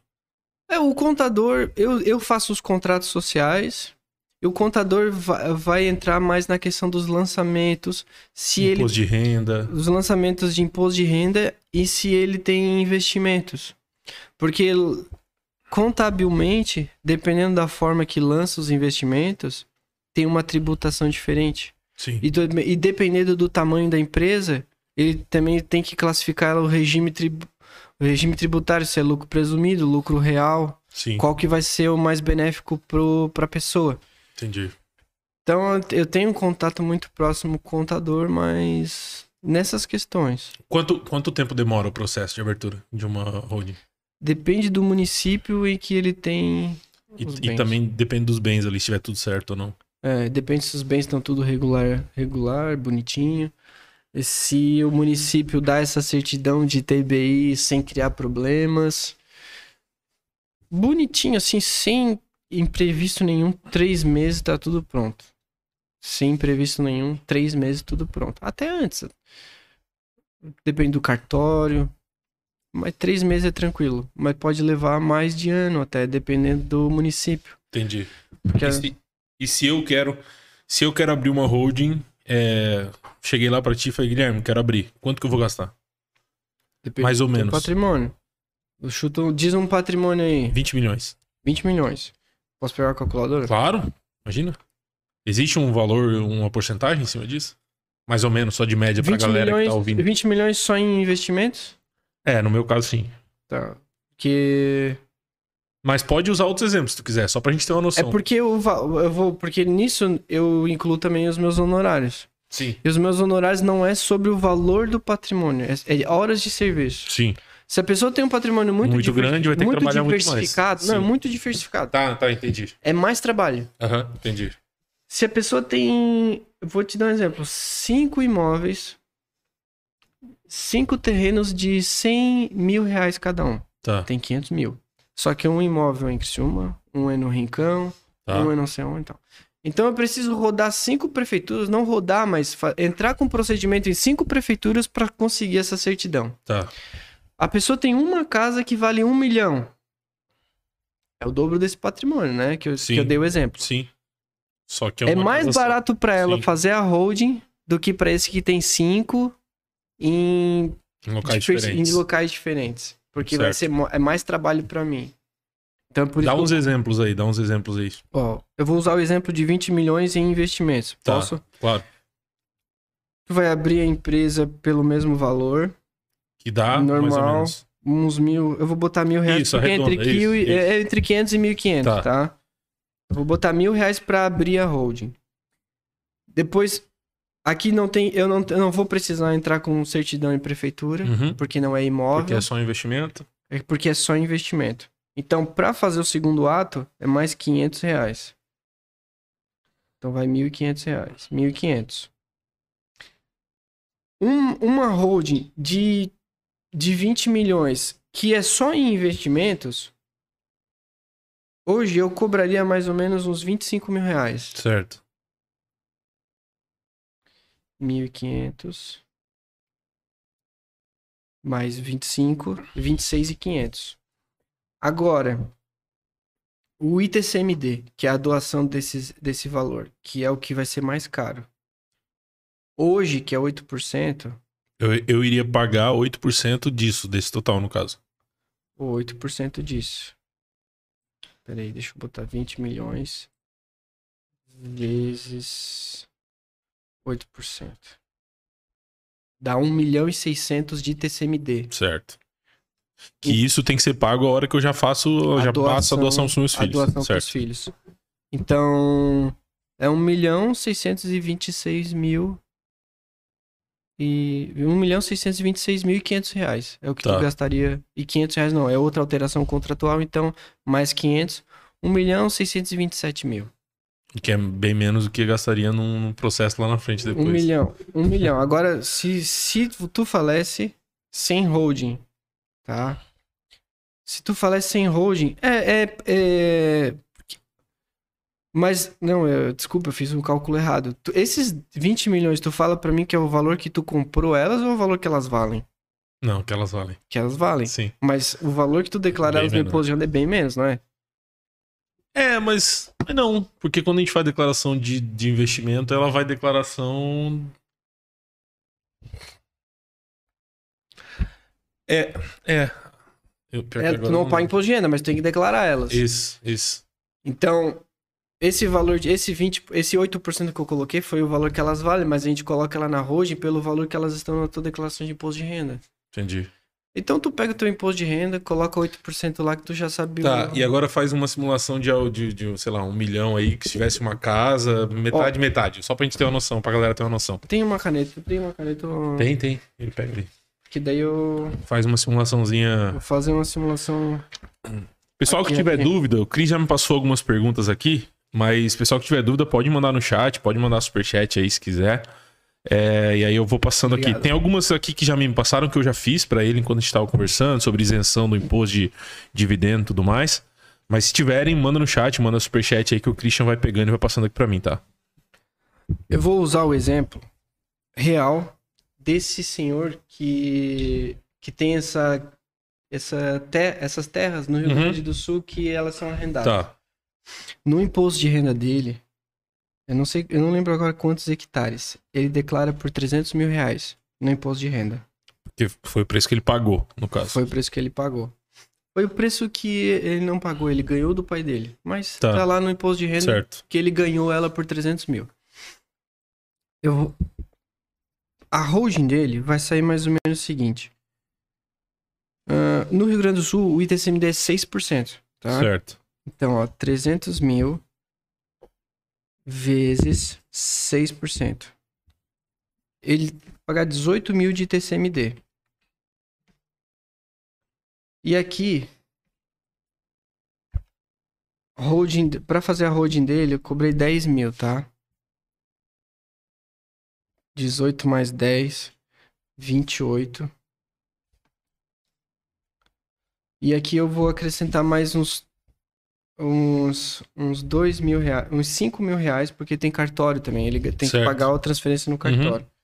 Então aqui 30 e 32, eu vou botar 32 mil reais pra fazer a holding. 32 mil reais pra fazer a holding. Agora, se ele morresse, Isso já completa, já com as três fases que a gente falou. já completa. Já Tri- passado pros filhos e tudo. já passado pros filhos. Aí, além disso, só teria o custo anual da declaração que o contador vai cobrar um valor lá pra fazer. Isso. 32 mil reais pra fazer uma holding e deixar pros filhos. São, ele tem dois, dois filhos. Agora, sabe quanto é que vale essa, esse terreno dele hoje? Esse terreno dele tá avaliado em 1 milhão e 600 mil reais. Se ele falece e, e não deixa holding pros filhos, Esse é o valor que seria contabilizado. esse é o valor que Vezes 6%. vezes Só nessa 6%. brincadeira aí. Então, só de TCM dele paga 96 mil. Aqui tem honorários de advogado para fazer o inventário e os- o advogado cobra porcentagem sobre o valor do patrimônio. A maioria dos advogados fazem isso. De 3 a 7%. Eu vou botar 5, tá? A média Sim. vezes 5%. Então, 80 mil de advogado. Mais cartório e registro de imóveis. Eu vou botar mais uns 10 mil reais de cartório e registro de imóveis. Então, aqui, ó. 96 mil mais 80 mais 10. 186 mil. Então, para holding ele gastou 32. Se ele não fizesse a holding, os filhos dele teriam que gastar 186 mil de inventário. E é legal você falar que é os filhos dele, né? Os Porque dele. isso é uma outra coisa que a gente fala bastante aqui, por isso que eu tô pegando nessa tecla. Porque a gente fala aqui de, do- da importância do seguro, de vida e tal, porque nessa hora, se, se os filhos não tiver, ferrou também, né? Os filhos Se os querem- filhos não tiver esses 200 mil, esses 200 mil aí já complicou, né? eles vão ter que se desfazer Exatamente. do que o pai dele deixou pra pagar o inventário. É, o- é muito comum isso. Pois é, e aí como é que funciona? Porque aí o juiz deixa se desfazer Deixa. pagar? Deixa de se desfazer. Eles pedem uma autorização pro juiz. Aí desfaz de uma parte, paga e aí finaliza. O que é mais comum, nesse caso, ele tem um, um imóvel que é uma Sim. grande terra. Mas o que é muito comum, de- deixou duas, três casas, tem Vende que vender uma. uma pra pagar o inventário e eles dividem as outras duas. Porque geralmente não tem esse dinheiro todo no banco pra pagar. Pois é. E muita gente.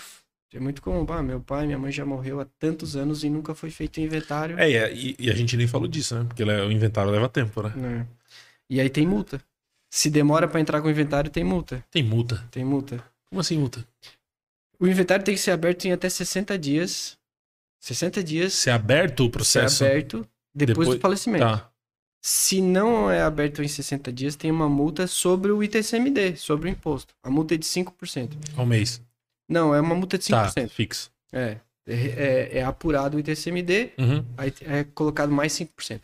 Se o inventário não é aberto em até 180 dias, essa multa Seis passa para 10%. Essa multa passa para 10%. Então, se, nesse caso aqui, eles teriam que pagar 96 mil de ITCMD. Se eles fazem esse inventário um ano depois que o pai deles morreu, esse inventário, já, esse ITCMD já passa para 96, 10%, 106, dá 9.600, já vai, já vai para 15 mil. Não, Cento e- 106, mais ou menos. 106 mil. 106 105, mil, 106. é, 105, 106 mil 10 de mil TCMD. mais, só de 10 mil de TCMD só porque levou um ano pra entrar com, com o inventário. Aí, isso, isso hoje que é 6%, né? Mas se eles decidem fazer daqui a dois anos e eles aprovaram o aumento do ITCMD pra 20, Sim. aí piora tudo. No caso do Gugu, vamos falar do caso do Gugu. Que eu vi o vídeo teu lá e, e eu lembro que na época, eu nem sei, já faz um tempo, né, cara? O tempo passa tão rápido que. Mas é, o caso do. Ele não tinha nada. O Gugu não tinha nada.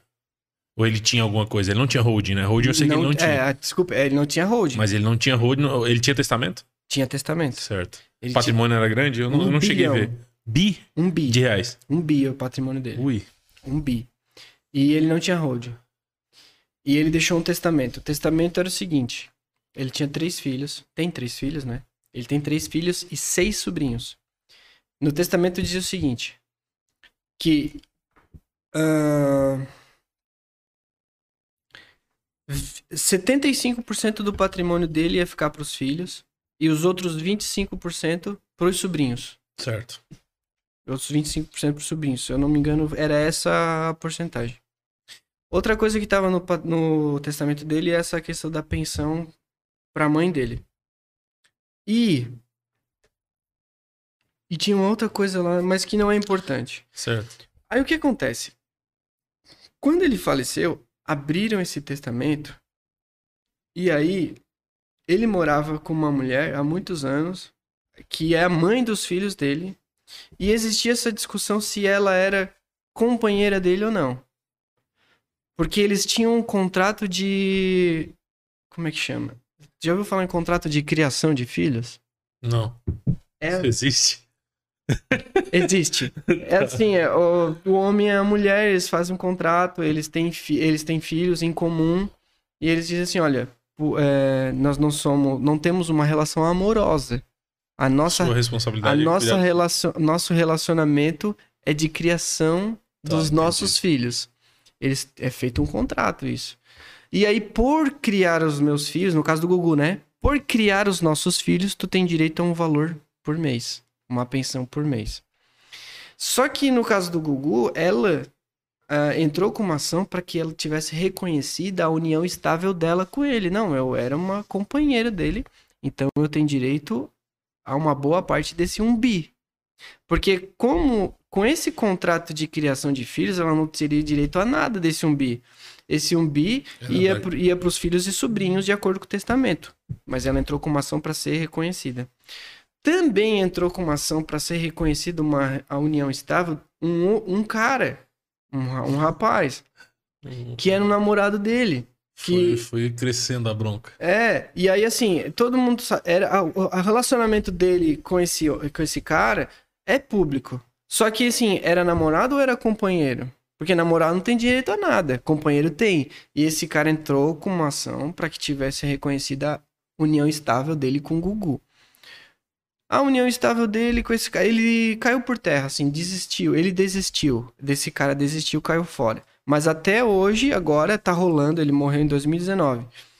Tá rolando a ação da mãe, que, que é uma parte desse umbi. E. E aí, os- e por isso, o juiz trancou o patrimônio de todo mundo na justiça. Esse umbi não tá todo trancado, porque o juiz já liberou uma parte, mas tá quase tudo trancado na justiça, esse umbi, até ser resolvida a questão da, da companheira dele. Porque se ela ganhar, uma parte do umbi vai pra ela. Se ela não ganhar, é tudo pros filhos e sobrinhos. Então já. Não, não foi resolvido até hoje. Não, Já três, faz um tempo três anos. Três anos depois, o- quase todo o dinheiro tá preso na Eu justiça. lembro que na época teve até. Bombou na internet as filhas dele, né? Que eu acho que fizeram São vídeos. gêmeas. É, as gêmeas dizendo que ele. Eu lembro disso, eu lembro dessa, dessa situação. Se, é, se ele tivesse feito uma holding, tinha resolvido. Tudo, porque ele ia deixar tudo resolvido, o dinheiro pra companheira Já deixava não, direcionado, ou, sim ou não. Ou sim E ou ela não tinha o que fazer. Não, se tivesse uma holding, ela não Se tiver tinha a holding, fazer. ela só tem que aceitar. Porque o patrimônio não era mais dele. Não tinha como Ah, ela, verdade. ela requerer um patrimônio que nem era dele. Verdade. O, o patrimônio era da holding e tudo que era pra acontecer estava previsto dentro do, dos atos da holding, no contrato social e no acordo de sócios. Aí o acordo de sócios pode ser público ou ele pode ser sigiloso, né? Faz o acordo entre E toda essa parte de controle da holding, do que fazer, pode fazer o que quiser. Na, tu, vai, tu vai fazer o. o, o- cada, cada holding vai ser uma holding, cada tipo vai ser um tipo, cada família vai ser um jeito diferente, então não tem um padrão, né? Uhum. É, é exatamente isso aí, não tem nem o que acrescentar. O que eu acrescentaria é que tudo isso graças a uma lei de 2019 chamada Lei da Liberdade Econômica, do Paulo Guedes, Sim. porque que alterou artigo do Código de Processo Civil. Eu até trouxe aqui o artigo que eu, eu sou ruim com números que, olha.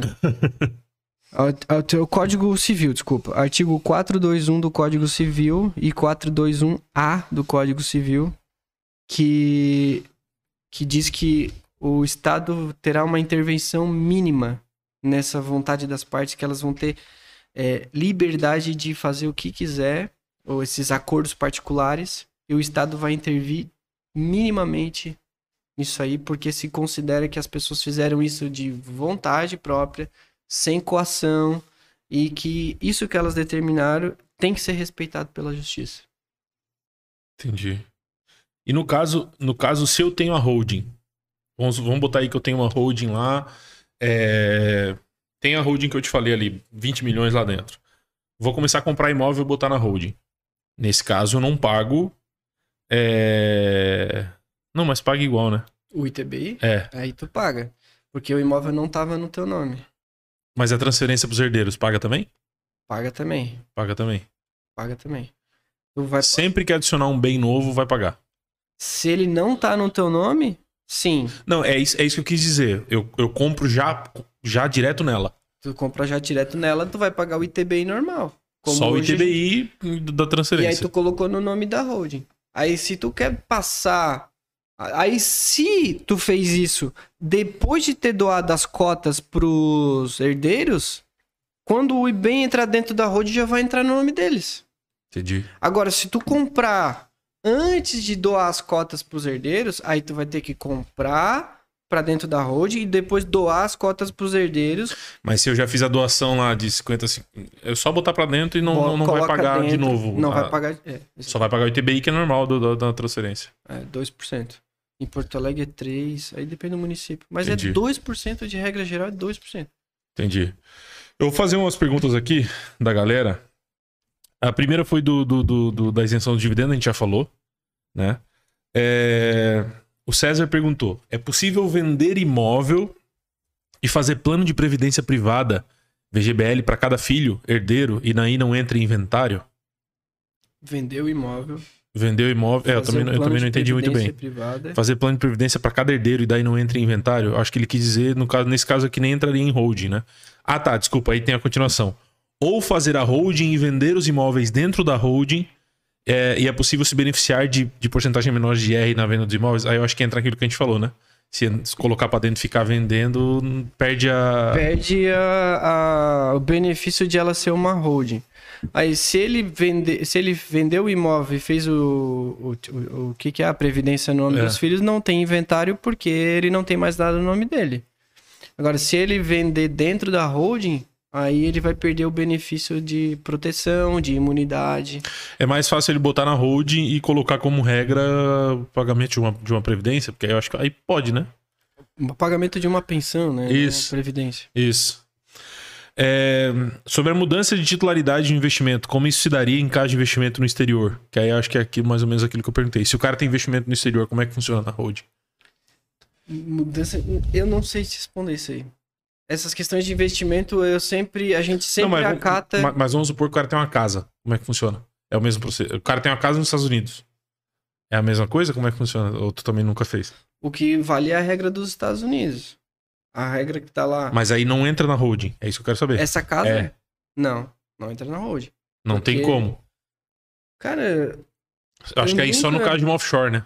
é, é- quando é patrimônio fora do Brasil, eu sempre aconselho a fazer offshore, que é melhor. Eu nu, e eu também nunca coloquei bem em- fora do Brasil dentro de holding, então eu não sei responder também. Tá. Não pode ir doando, essa é a última que tem aqui. Não pode ir doando as cotas usando a isenção anual para herdeiros? Eu acho que é Até aquela 20 isenção, até- isenção de, de Pode. patrimônio. Pode, mas dependendo do patrimônio, tu vai ficar muitos anos fazendo isso. Sim. Se for um patrimônio pequeno, dá pra fazer isso. Ah, pois é. Vamos, vamos- fazer um. um- vamos, vamos botar aí que o cara tenha um patrimônio pequeno. Qual custo sairia? Vamos supor que o cara tem uma casa de 100 mil reais. Qual custo sairia pra uma holding? Só pra gente ter uma noção.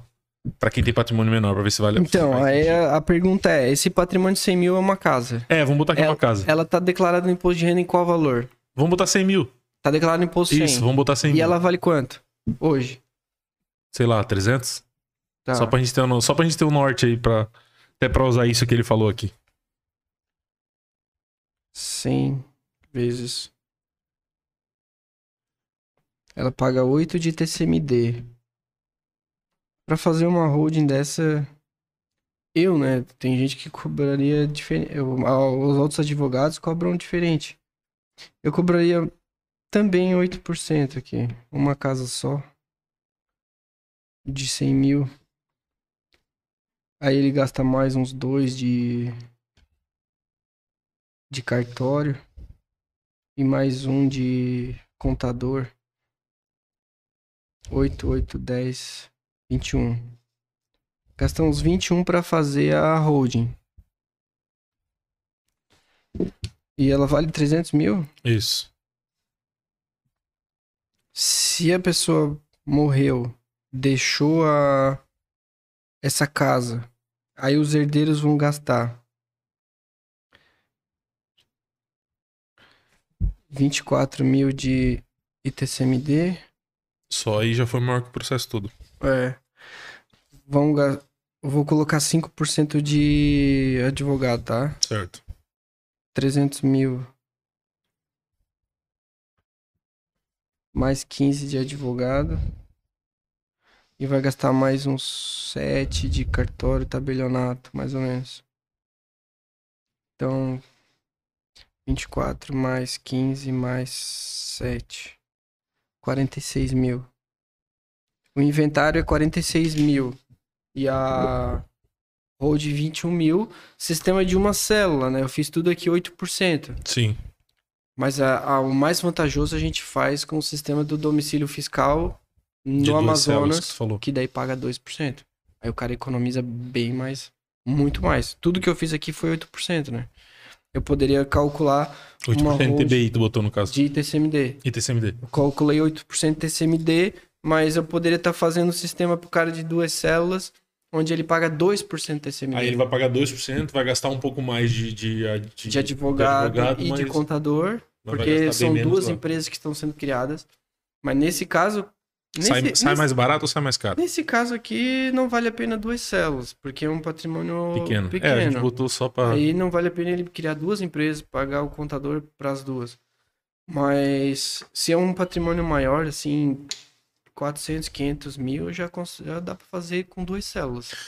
O custo anual de uma hold é muito baixo, então. Anual é muito É. baixo. Se ele não tem, se ele não tem movimentação, é só uma declaração anual. Mas se ele tem a movimentação de receber dividendos, ou receber que nem esse cara- Adicionar uma casa, de É, uma casa Se tal. ele tem alguns imóveis e eles, ele recebe aluguéis, aí é um pouco mais complexo porque a gente cria hold, cria uma, uma outra célula que a gente chama de célula operacional. Os bens da holding são alugados pela célula operacional, ela que recebe os aluguéis, porque a holding não pode ter atividade. Ali ele vai ter um. Vai ser um pouco mais complexo, mas o custo anual. Aí vai ter um custo maior porque tem que administrar aqueles aluguéis todos os meses. Mas se não tem aluguel, Entendi.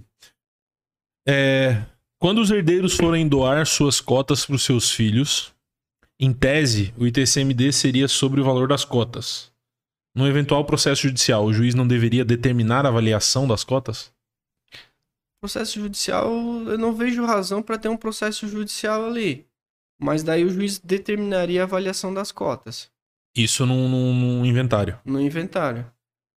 Mas se, eh, por exemplo, os herdeiros receberam as cotas e aí eles não doaram as, as cotas para os herdeiros deles, né, para a Uhum. próxima geração. Então eles morreram sócios de uma empresa. Aí essas cotas vão entrar no inventário. Aí entra no inventário o e mesmo aí, processo. aí o juiz vai mandar avaliar as cotas. Aí é o mesmo processo. Aí é um processo de inventário, o juiz vai mandar avaliar as cotas e eles vão ter que pagar o ITCMD sobre o valor da. Valor. Não é valor nominal, é valor. Pelo valor de mercado delas. Certo, certo. Cara, acho que é isso. Obrigado. Acho que eu tirei todas as dúvidas, respondi todas as, respondemos todas as perguntas que a galera mandou. É, Tá tudo na descrição, né? Eu já falei, tá tudo na descrição. Todos os contatos do Guilherme para quem quiser chamar. É, o pessoal pode chamar para ter uma primeira conversa contigo, para ó, ó, tem isso aqui, faz sentido, não faz, dá para fazer pode. isso, como é que funciona? Como é que funciona esse primeiro contato? A galera consegue fazer esse primeiro contato contigo? Eu, lá no meu Instagram, tem o link do meu WhatsApp, né? Certo. Uma pessoa que tem uma dúvida pode. A gente pode botar na descrição também? O quê? O teu WhatsApp? Não, WhatsApp não. É? Regras, Tá. regras da OAB. Tá. Mas lá no meu Instagram tem o link. Uhum. Pode, vocês colocam, vão colocar o Instagram, acredita? Né? Coloca o Sim, Instagram. sim. E aí lá a pessoa pode me chamar, ou no próprio Instagram também pode chamar com uma dúvida. Certo. E aí eu posso tirar, sanar a dúvida da pessoa ali. Agora, se ela quer uma consulta de viabilidade, a gente chama assim de consulta de viabilidade, onde ela quer saber, ela vai expor para mim todo o patrimônio dela e dizer se é o caso de uma holding e como seria, aí tem o valor de uma consulta, o valor de uma consulta. Legal. Legal. Cara, obrigado. Obrigado, Eu pela, agradeço. obrigado pela conversa. Foi uma hora e meia aí de conversa. Acho que tem muita coisa. é, até por isso que eu perguntei se a galera pode ir lá, porque tem bastante coisa técnica, né? Às vezes tem alguma coisa que não ficou claro. Mas quiser falar, quer falar alguma coisa? Quer dar última, acrescentar mais alguma coisa? Eu quero agradecer, Rodrigo, agradecer pelo convite. Realmente tem muita coisa. A gente não falou ó, de cláusula de incomunicabilidade, impiorabilidade, inalienabilidade. Então tem bastante coisa de holding assim que é, é extenso. Sim. É, Quem quiser me chamar lá, pode. Acho que é- aí depende muito de, de holding pra holding, né? Porque pelo que deu pra ver, tem muita coisa que dá pra ser feita. A né? holding é um mundo, assim. Então a gente, ela, a gente adapta, a Depende gente, de caso a pra gente caso, né? cria. É como se fosse um, sabe, Lego, assim. Sim. A gente monta o Lego para aquela pessoa, para cada um. Não é um pacote que vem pronto para cada pessoa. A gente vê qual é a intenção, o que, que ela quer, o que, que ela planeja para o futuro, se tem herdeiro, se não tem. E aí a gente cria do jeito que ela quer, personalizado. E isso é o mais interessante, é o mais. Acho que não, não diria o mais, mas. Mas se a pessoa morre, é tudo engessado, é tudo Sim. de acordo com a lei. Vai ter que jogar nas regras que, que É, serão impostas tudo lá e não tá tem escolha. definido. E aí tem briga, tem discussão, tem conflito. Eu tenho um amigo que quando eu falei com, de holding para ele, ele disse assim: Guilherme, eu queria que tu fizesse holding antes, porque eu não falo com meu irmão faz nove anos, por causa Sim. do inventário da minha mãe. Teve, a mãe dele morreu, ele brigou com o irmão no inventário, e faz nove anos que ele não fala com o irmão dele. Coisas assim poderiam. Tem bastante ser... história assim, eu Tem conheço. Muita. E, e a holding evita isso. Sim. Evita. Não vou dizer que vai, oh, acabou as discussões, mas o, aquilo que não, vamos fazer desse jeito, não, o pai já decidiu em vida como que vai ficar as coisas e pronto. Sim, sim. É uma vantagem. Então é isso. Gente, para quem ficou com a gente ao vivo, para quem tá vendo gravado, é, muito obrigado. Deixe seu like, se inscreve. Mais uma vez, avisando que todos os links estão na descrição aí, né? Tanto do, do convidado quanto é, é, do nosso apoiador. Então, é isso. A gente vai ficando por aqui. Um abração. A gente se vê nos próximos episódios. Até mais. Tchau, tchau.